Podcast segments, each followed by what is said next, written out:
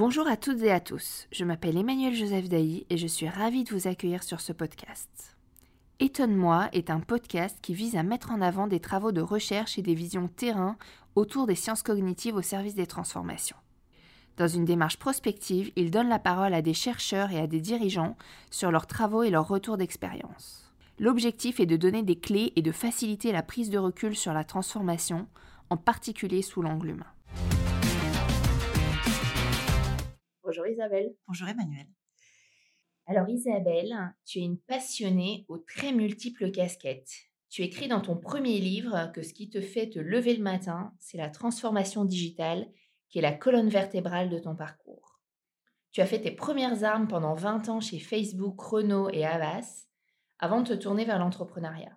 Tu es à la tête de Colibri Talent, une société de recrutement spécialisée dans la transformation digitale que tu as fondée en 2017 mais tu es également auteur de deux ouvrages, hôtesse du podcast Les métiers du futur, membre de plusieurs conseils d'administration, dont celui de la Conférence des grandes écoles et de l'EDEC. Tu es business angel dans la tech ou encore présidente de l'Observatoire des métiers du futur. Alors, je suis ravie de, de t'accueillir ici dans nos locaux pour enregistrer ensemble. Bienvenue. Merci. Alors, il semble que la crise sanitaire ait été vraiment le révélateur d'une tendance de fond qui consiste pour une majorité des salariés à réévaluer leurs priorités en termes de carrière et de conditions de travail. Moi, je voudrais savoir si c'est un mouvement que tu constates également, toi, dans tes différentes activités. Alors oui, tout à fait, c'est quelque chose que je constate dans mes activités. Je pense qu'il y avait déjà une réévaluation qui était peut-être générationnelle antérieure à la crise du Covid, notamment pour les générations les plus jeunes, nos fameux millénials, qui déjà avaient des considérations assez fortes sur le rapport entre l'équilibre entre la vie pro et entre la vie perso. Et la pause qui a enclenché, qu'a enclenché pardon, le Covid a fait que finalement tout le monde à l'échelle s'est redemandé pourquoi est-ce qu'il travaillait, est-ce qu'il voulait pas plus de sens dans son travail, pourquoi est-ce qu'il se déplaçait aussi tous les jours pour aller travailler. Donc au-delà des phénomènes sur la gestion du temps, ça a amené effectivement collaborateurs et employeurs à se poser de manière un peu plus large sur qu'est-ce qui faisait sens, qu'est-ce qui faisait le lien dans l'entreprise. Parce qu'après, quand il faut faire revenir les gens deux jours, trois jours par semaine, c'est un sujet. Et aussi quand il faut créer adhérence et adhésion au projet de, l'entreprise, c'est parfois un peu plus difficile quand on a perdu une partie des rituels ou quand il y a une partie des gens qui peut être 90 voire 100% en distanciel. Donc je le vois beaucoup avec les entreprises que, j'accompagne, que ce soit des grands groupes, que ce soit des TPE, PME, que ce soit des startups. En tout cas, il y, a, une vraie nécessité là-dessus de refaire corps et de refaire adhérence. L'expression que j'utilise souvent là-dessus, c'est le velcro. En fait, comment est-ce qu'on fait pour que, pour que ça adhère dans le bon, dans le bon sens du terme en fait? Alors, tu, tu, écris, tu écris dans ton dernier livre que c'est dans le domaine du care euh, que le plus grand nombre d'opportunités non automatisables vont apparaître. Alors, c'est évidemment quelque chose qui m'intéresse beaucoup et j'aimerais bien que tu puisses nous en dire plus parce que cette idée du care, elle est vraiment fondamentale dans la transformation. Alors, elle est fondamentale. Alors, déjà, je vais revenir sur le non automatisable parce que c'est là aussi que ça se passe. Moi, ma spécialité, elle est sur tout ce qui est métier du futur. Et un métier du futur, c'est un métier qu'on ne peut pas automatiser. Aujourd'hui, une tâche qu'on automatise, c'est toujours une tâche qui est répétitive et c'est souvent une tâche qui est pénible. Tout l'enjeu euh, aujourd'hui et demain, c'est d'arriver à orienter euh, les humains euh, vers des métiers qui font plus de sens, vers des métiers non automatisables. Il y a beaucoup de choses qui se passent avec ChatGPT qui, qui engendrent beaucoup de peur, pas forcément à très bon escient. Moi, je ne crois pas une seconde qu'il va y avoir que des suppressions d'emplois du fait de l'automatisation liée à l'IA. Par contre, je crois qu'il va y avoir une transformation assez importante et que typiquement, les humains qui ne savent pas ou mal utiliser l'IA peuvent en partie être remplacés par des humains qui savent très bien l'utiliser. Ceci étant dit, effectivement, les métiers du soin sont essentiels. On manque aujourd'hui de gens pour s'occuper de nos enfants, on manque de gens pour s'occuper de nos aînés, il y a plus de 240 000 postes qui sont non pourvus aujourd'hui euh, en 2024, qui seront en 2024 sur les métiers du grand âge. Et on manque de gens pour s'occuper de nos clients. Euh, je crois que toute personne qui s'est battue avec un serveur vocal ou a retapé quatre fois son numéro client euh, sur un clavier de téléphone voit à peu près de quoi je parle. Donc il y a là-dessus un enjeu qui est extrêmement fort. L'exemple que j'aime bien raconter pour expliquer pourquoi l'automatisation à bonne escience peut amener de la valeur ajoutée, c'est un exemple que j'ai été chercher au Canada, au CHUM, le centre hospitalier universitaire de Montréal, qui est dirigé par un Français, un médecin, il s'appelle Fabrice Brunet. Et lui, il a fait le choix d'automatiser une tâche et une seule, qui est le fait de pousser des chariots dans son hôpital. Il s'est dit, pousser des chariots, c'est pénible, je crée une autoroute des robots sur 26 étages et il n'y aura plus à pousser dans l'hôpital des produits lourds, et donc je supprime l'emploi de magasiniers. Là où c'est intéressant, c'est ce qu'il a fait de ces magasiniers. Il les a absolument pas licenciés, il en a converti une petite partie entre 5 et 10% en agents de contrôle des robots pour remettre dans droit chemin les robots qui s'égaraient, se perdaient ou dysfonctionnaient, et il en a converti la majorité en logisticienne et en logisticien. Et c'est là que c'est intéressant, c'est-à-dire qu'il leur a demandé de répartir dans les étages euh, ce qui était amené par les robots, que ce soit euh, les plateaux repas, que ce soit les draps, que ce soit les médicaments, tâches qui avant étaient effectuées par les aides-soignantes, aides-soignants, euh, par les infirmières et ainsi de suite. Et en fait, l'idée n'est pas de déshumaniser la relation avec le patient, bien au contraire, ça a été de rendre du temps disponible aux soignants. Et ce qui est intéressant, c'est les indicateurs de succès qu'il a utilisés. Il a regardé le taux de guérison des malades il a regardé leur vitesse de sortie. Et en automatisant simplement une tâche, il a réussi à améliorer ces deux indicateurs. Donc il y a un sujet effectivement sur le CARE, il y a aussi un sujet extrêmement clé sur la gouvernance. Qu'est-ce qu'on décide de changer dans le travail? Qu'est-ce qu'on décide d'automatiser? Pourquoi? Et qu'est-ce qu'on fait du temps que ça libère? Comment est-ce qu'on le réalloue? Je pense qu'il faut fondamentalement le réallouer à la relation humaine et aux soins.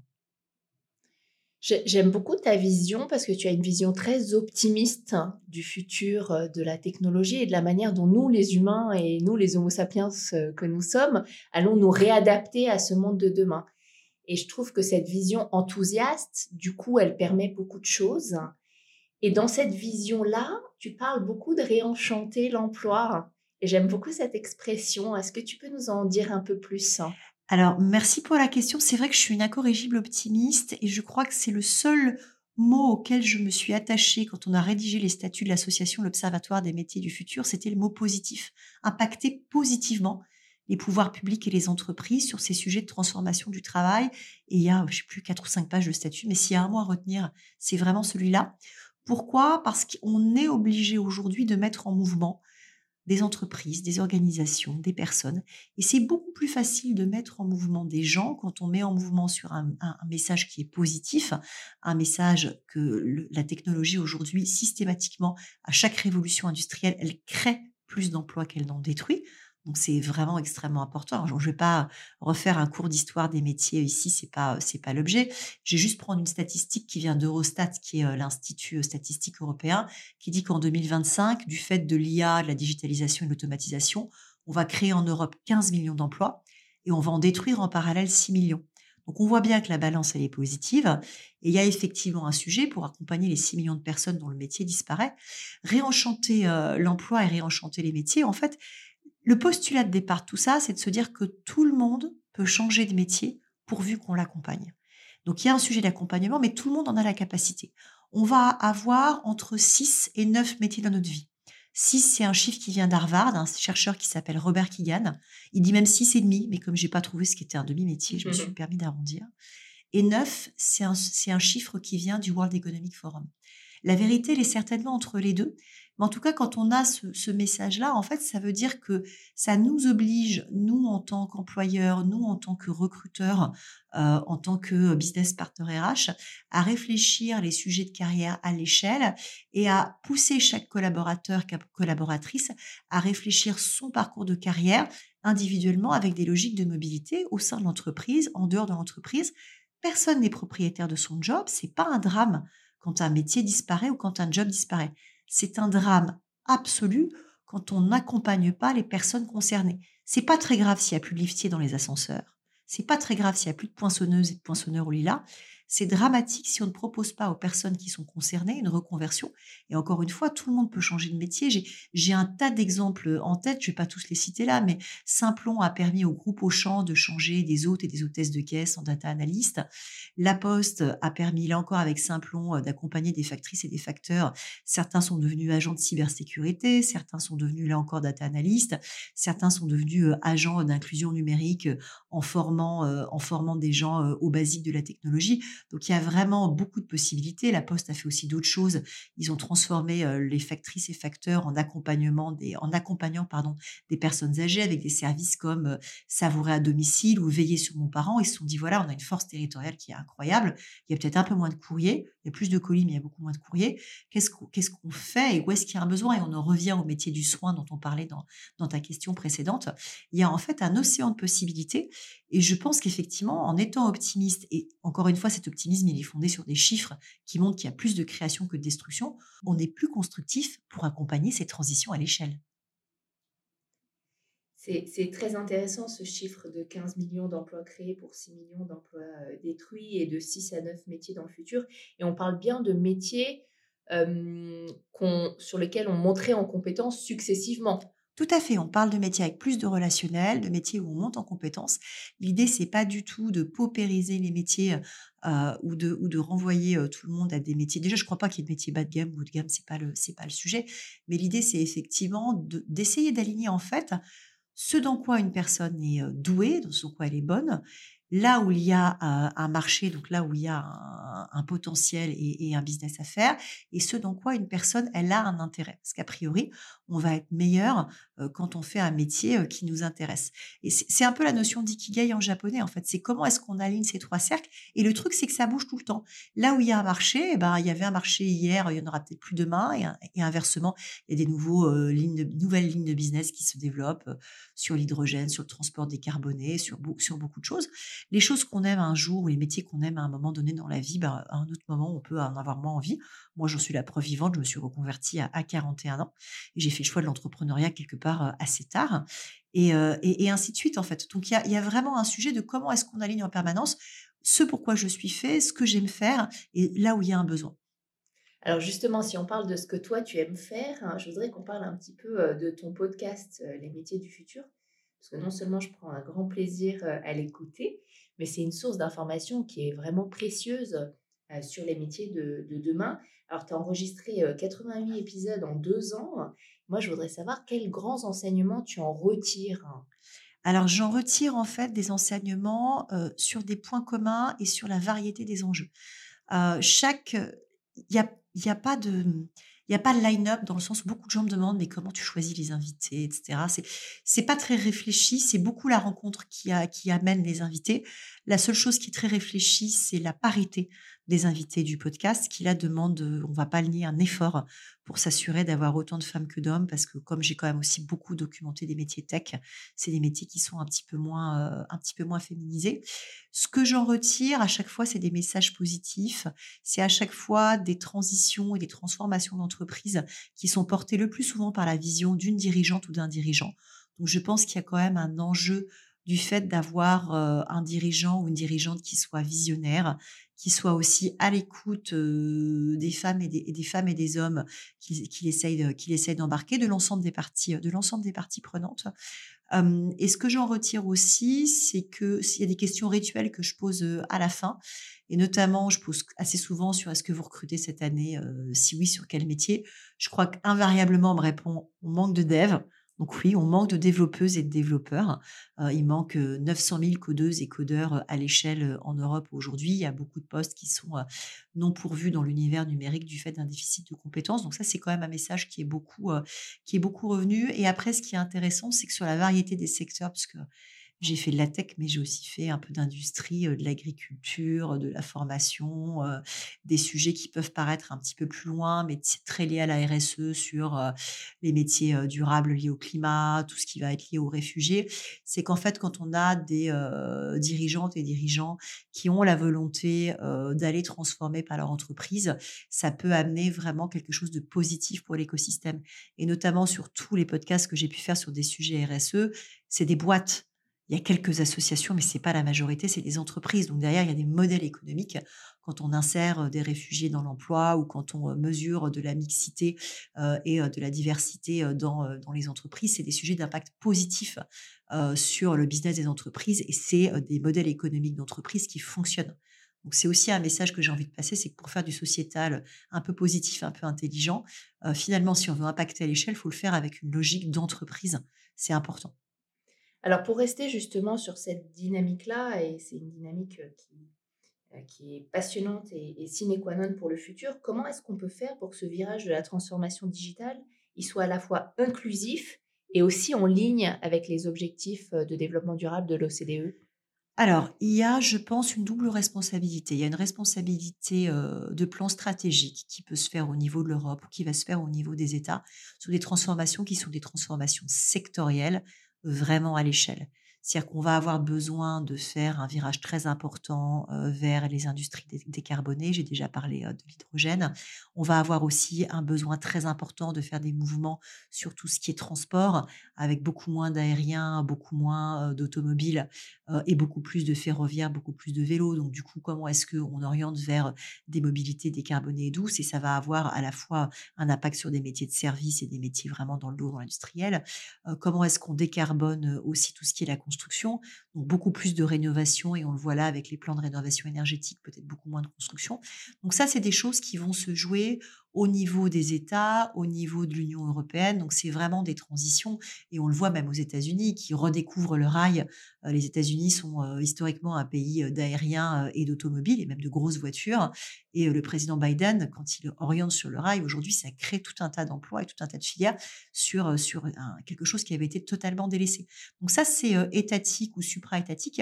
Et après, il y a des initiatives pas forcément individuelles, mais en tout cas des initiatives entrepreneuriales euh, qui se veulent plus inclusives ou qui se veulent plus, plus durables et qui, elles, peuvent se faire à petite ou à, petite ou à, moyenne, euh, ou à moyenne échelle. Parce que je prends notamment euh, tout ce qui est sujet des réfugiés, sujet auquel je suis très sensible. On va avoir plus d'un milliard de réfugiés liés aux transformations climatiques à, à horizon 2050. C'est un, un chiffre qui vient du GIEC. Un milliard de personnes qui bougent parce que concrètement, elles ont les pieds dans l'eau. Euh, falloir, il, va falloir aujourd'hui pouvoir absorber et intégrer, intégrer ces personnes-là. On le fait un petit peu aujourd'hui, on le fait un peu mieux depuis qu'il y a eu les conflits ukrainiens et qu'on voit arriver des réfugiés qui nous ressemblent. Jusqu'ici, les vagues de réfugiés, c'était des vagues et c'était lié à des conflits ou lié à de la détresse économique. Donc il y a eu le Rwanda, il y a eu la Syrie, il y a eu l'Afghanistan, maintenant il y a l'Ukraine on intègre, on n'intègre pas forcément bien, on n'intègre pas forcément sur les bons métiers, c'est-à-dire que même si on forme les personnes, euh, elles se retrouvent parfois déclassées par rapport à ce qu'elles faisaient dans leur métier, euh, dans leur métier d'origine ou dans leur pays d'origine. Donc là, il y a des, innovations incroyables qui sont faites. Je pense notamment à Each euh, qui forment des réfugiés euh, statutaires euh, et qui les met dans l'emploi directement par cohorte de 15 ou 20 en montant des deals avec des entreprises sur des métiers en tension. Donc on en revient aux métiers de la tech, de, data analyst ou des métiers, des métiers liés à la cyber. je pense également à Singa qui va former les réfugiés sur plutôt la des initiatives entrepreneuriales. Donc il y a beaucoup de choses qui peuvent se faire, toujours en lien avec les 17, les 17 ODD. Après, si on veut avoir une réflexion un peu macro, tout ce qui est transition industrielle, euh, grosse transition industrielle, ça va se faire, je pense, à l'échelle des États, parce que c'est des filières entières qu'il faut intégrer. Tout ce qui est transition euh, humaine euh, et de capital humain, ça peut se faire à l'échelle des États ou des régions, mais je pense que ça sera beaucoup plus à des échelles entrepreneuriales et à des initiatives multilocales, dans le sens où c'est comment est-ce qu'on adapte des gens qui arrivent ou des gens qui sont éloignés du marché de l'emploi ou des gens qui perdent leur emploi parce qu'il y a un magasin qui a fermé, parce qu'il y a une usine qui a fermé, sur des métiers en tension qu'on peut exercer dans la même zone. Et pourquoi est-ce que je dis dans la même zone? C'est parce qu'aujourd'hui, la mobilité pour changer de métier en France, c'est un chiffre de 2019, elle est en moyenne de 30 km. 30 km, c'est rien. Alors déjà, c'est une moyenne moyennée. quand on va dans certaines régions, comme par exemple le bassin minier dans le nord, c'est 11 km. Et ça, encore une fois, c'est un chiffre de 2019. Depuis, l'essence est passée à 2 euros. Donc, on peut se dire qu'a priori, la mobilité, elle a encore diminué. Donc, il y a vraiment un sujet géographique de filière. il y a aussi un sujet très individuel d'accompagnement. C'est pour ça que je pense que le fait que la réforme de la formation soit décentralisée et amène de la compétence aux régions, bassin d'emploi par bassin d'emploi, est quelque chose de très positif. C'est très intéressant cette approche euh, géographique. Euh, calqué finalement euh, d'une couche euh, urbaniste, politique, socio-économique, puisque la géographie est par essence un critère déterminant pour une transition digitale. Tout à fait. Encore plus aujourd'hui avec le, la montée du télétravail, parce que c'est Le fait qu'on ait aujourd'hui beaucoup plus digitalisé notre territoire, beaucoup plus fibré nos territoires et que les entreprises soient beaucoup plus ouvertes au télétravail, ça permet d'intégrer des gens qui sont non urbains, moins urbains. Ça permet d'intégrer aussi des personnes qui sont handicapées, qui se déplacent beaucoup moins. Je suis pas du tout une apôtre du 100% télétravail. On en revient à notre velcro et à la bardane du début de, du début de l'émission. Je pense encore une fois qu'il faut des rituels, qu'il faut faire corps et qu'il faut se voir. Mais par contre, euh, arriver à faire en sorte que des gens bossent d'un peu plus loin, ne soient pas tous les jours au bureau, ça simplifie quand même beaucoup les choses, ça rend employable des gens qui ont envie de travailler et ça résout beaucoup de choses là aussi en termes de carbonation des transports. Et on voit là directement le lien finalement entre l'inclusion et la transition euh, euh, digitale. Donc c'est très intéressant. Quand on évoque justement ce virage de la transformation, on constate qu'il y a des enjeux très différents selon évidemment les secteurs et les tailles d'entreprise. Est-ce que toi, dans le cadre de tes différentes activités, tu constates ça? Alors oui, je le constate. Moi, j'ai des activités sur des choses assez variées, en fait, comme tu l'as dit en, introduction. Sur la partie, on va dire, euh, métier du futur, les conférences que je, fais sont plutôt à l'adresse des, euh, grandes entreprises. Avec le cabinet Colibri Talent, je vais accompagner euh, plutôt des entreprises soit de taille intermédiaire, beaucoup d'entreprises de la grande distribution et aussi beaucoup d'entreprises familiales ce que je vois effectivement, parce que moi j'ai en tête que ce podcast va être écouté plutôt par des gens issus de grands groupes, ce que je vois quand on regarde tout ce qui est TPE, PME, entreprise familiale, c'est qu'il y a peut-être une plus grande facilité à faire des pivots de, de, modèles, de modèles économiques. J'ai accompagné par exemple une entreprise dans le domaine de la pharmacie qui à une époque faisait beaucoup de visites médicales, sujet très compliqué parce que bah, des visiteurs médicaux, vous les avez en CDI et c'est des contrats d'un an avec les labos, les médecins veulent voir de moins en moins de visiteurs médicaux. Et ben ils ont fait beaucoup de sur l'industrie, sur du complément alimentaire, sur le fait de se mettre à fabriquer des dispositifs qui se vendent en pharmacie, tout en conservant les collaborateurs. Donc l'idée encore, là encore, n'est pas de pousser tout le monde vers la porte, bien au contraire, mais de se dire, voilà, qu'est-ce que je peux racheter comme activité? Qu'est-ce qui a plus forte marge? Où est-ce qu'il y a des, des opportunités? Ils sont aussi diversifiés sur le e-commerce. Et en fait, ce que je vois, c'est que c'est pivots-là sont beaucoup plus simples sur des boîtes qui ont des gouvernances quand même assez courtes, qui du coup sont prêtes à faire des paris, à prendre des risques, à lever des fonds ou pas, mais en tout cas à faire des pivots. Là où une grande entreprise va avoir quelque part des process et un mode de gouvernance qui fait qu'un pivot complet est beaucoup plus dur à faire. J'ai eu le privilège de travailler dans l'industrie automobile de 2005-2007. À l'époque, des voitures, des voitures électriques, on n'en vendait quasiment pas. Aujourd'hui, on commence à en vendre un peu, mais on a un sujet sur le prix des batteries et on n'a toujours pas suffisamment de bornes pour recharger dans les, dans les stations-service sur les aires d'autoroute et c'est très compliqué. Moi, j'ai basculé sur l'électrique il y a 4 ans. C'est quand même une galère de se recharger. Et il s'est passé quasiment 18 ans entre les deux. Donc, ce que je vois, c'est que sur une entreprise plus petite, il y a peut-être moins de tabous à se dire si demain on fait complètement autre chose avec les mêmes gens, mais sur un autre modèle économique, ça va quand même assez vite parce que les gouvernances sont, sont resserrées. Là où sur un grand groupe, il y a quand même une inertie, pas forcément des baronnies, mais il y a toujours en fait un réflexe de l'organisation en tant que telle, qui est un organisme vivant, qui est quand même moins apte à bouger et au changement quand on, est, quand on est plus gros, parce que les conséquences sont plus lourdes et peuvent faire plus peur. Alors pour nous ouvrir les chakras et avant de conclure, est-ce que tu peux nous parler de deux, trois métiers euh, qui n'existent pas encore aujourd'hui, mais qui existeront demain? Alors écoute, avec, euh, avec plaisir, il y en a trois que j'ai envie de, mettre en avant. Le premier, c'est celui d'ingénieur ou de euh, consultant en, en économie décarbonée c'est en fait toutes les personnes qui vont nous permettre de faire ces fameuses transitions dont on vient de parler vers l'hydrogène, vers des transports plus doux, vers, vers, tout ça, et comment en fait on va repenser les process des entreprises de façon à les décarboner à l'échelle? Il y a un vrai sujet là-dessus, parce que tu vois, je parlais du véhicule électrique, mais aujourd'hui, quand on fait un calcul sur le véhicule électrique, on regarde sa consommation, et on ne prend pas en compte ni sa fabrication, ni son importation, ni les métaux rares dont on va manquer singulièrement pour le fabriquer. Donc en fait, le fait d'avoir aussi des gens qui sont capables d'avoir ces réflexions-là sur l'ensemble de la chaîne de valeur. Un problème sans chiffre n'existe pas. Et aujourd'hui, sur tout ce qui est décarbonation, on compte des petits bouts. Euh, un peu comme ça nous arrange, on compte la tonne de CO2, mais on ne prend pas toute la chaîne de valeur. Donc je pense qu'il va y avoir des métiers là-dedans. Le deuxième métier, c'est mon métier chouchou, c'est un métier d'éducatrice ou d'éducateur de robots. C'est un métier que j'ai imaginé euh, assez vite et assez tôt quand j'ai commencé ces travaux-là. Donc c'est un métier que moi j'ai imaginé en 2019. Et depuis ChatGPT, on se remet compte qu'on est tous devenus éducateurs d'algorithmes avec tout ce qui est intelligence artificielle pour le coup, et, dialogue avec, avec une IA, parce que le fait d'avoir la recherche d'informations qui évolue et qui fait que maintenant c'est une question qu'on pose à une IA générative, ça change quand même fondamentalement le paradigme.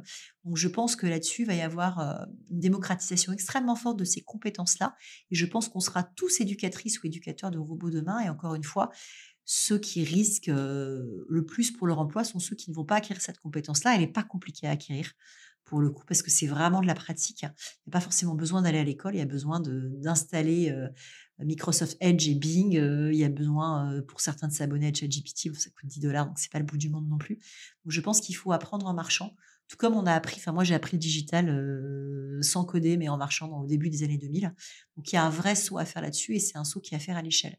Et le troisième métier, c'est un métier d'anticipatrice ou d'anticipateur de scénario de crise. C'est un métier que j'ai imaginé avec les armées. Les armées, pour prédire les conflictualités du futur, ont fait le choix d'avoir ce qu'elles appellent une red team. Donc c'est un marché public.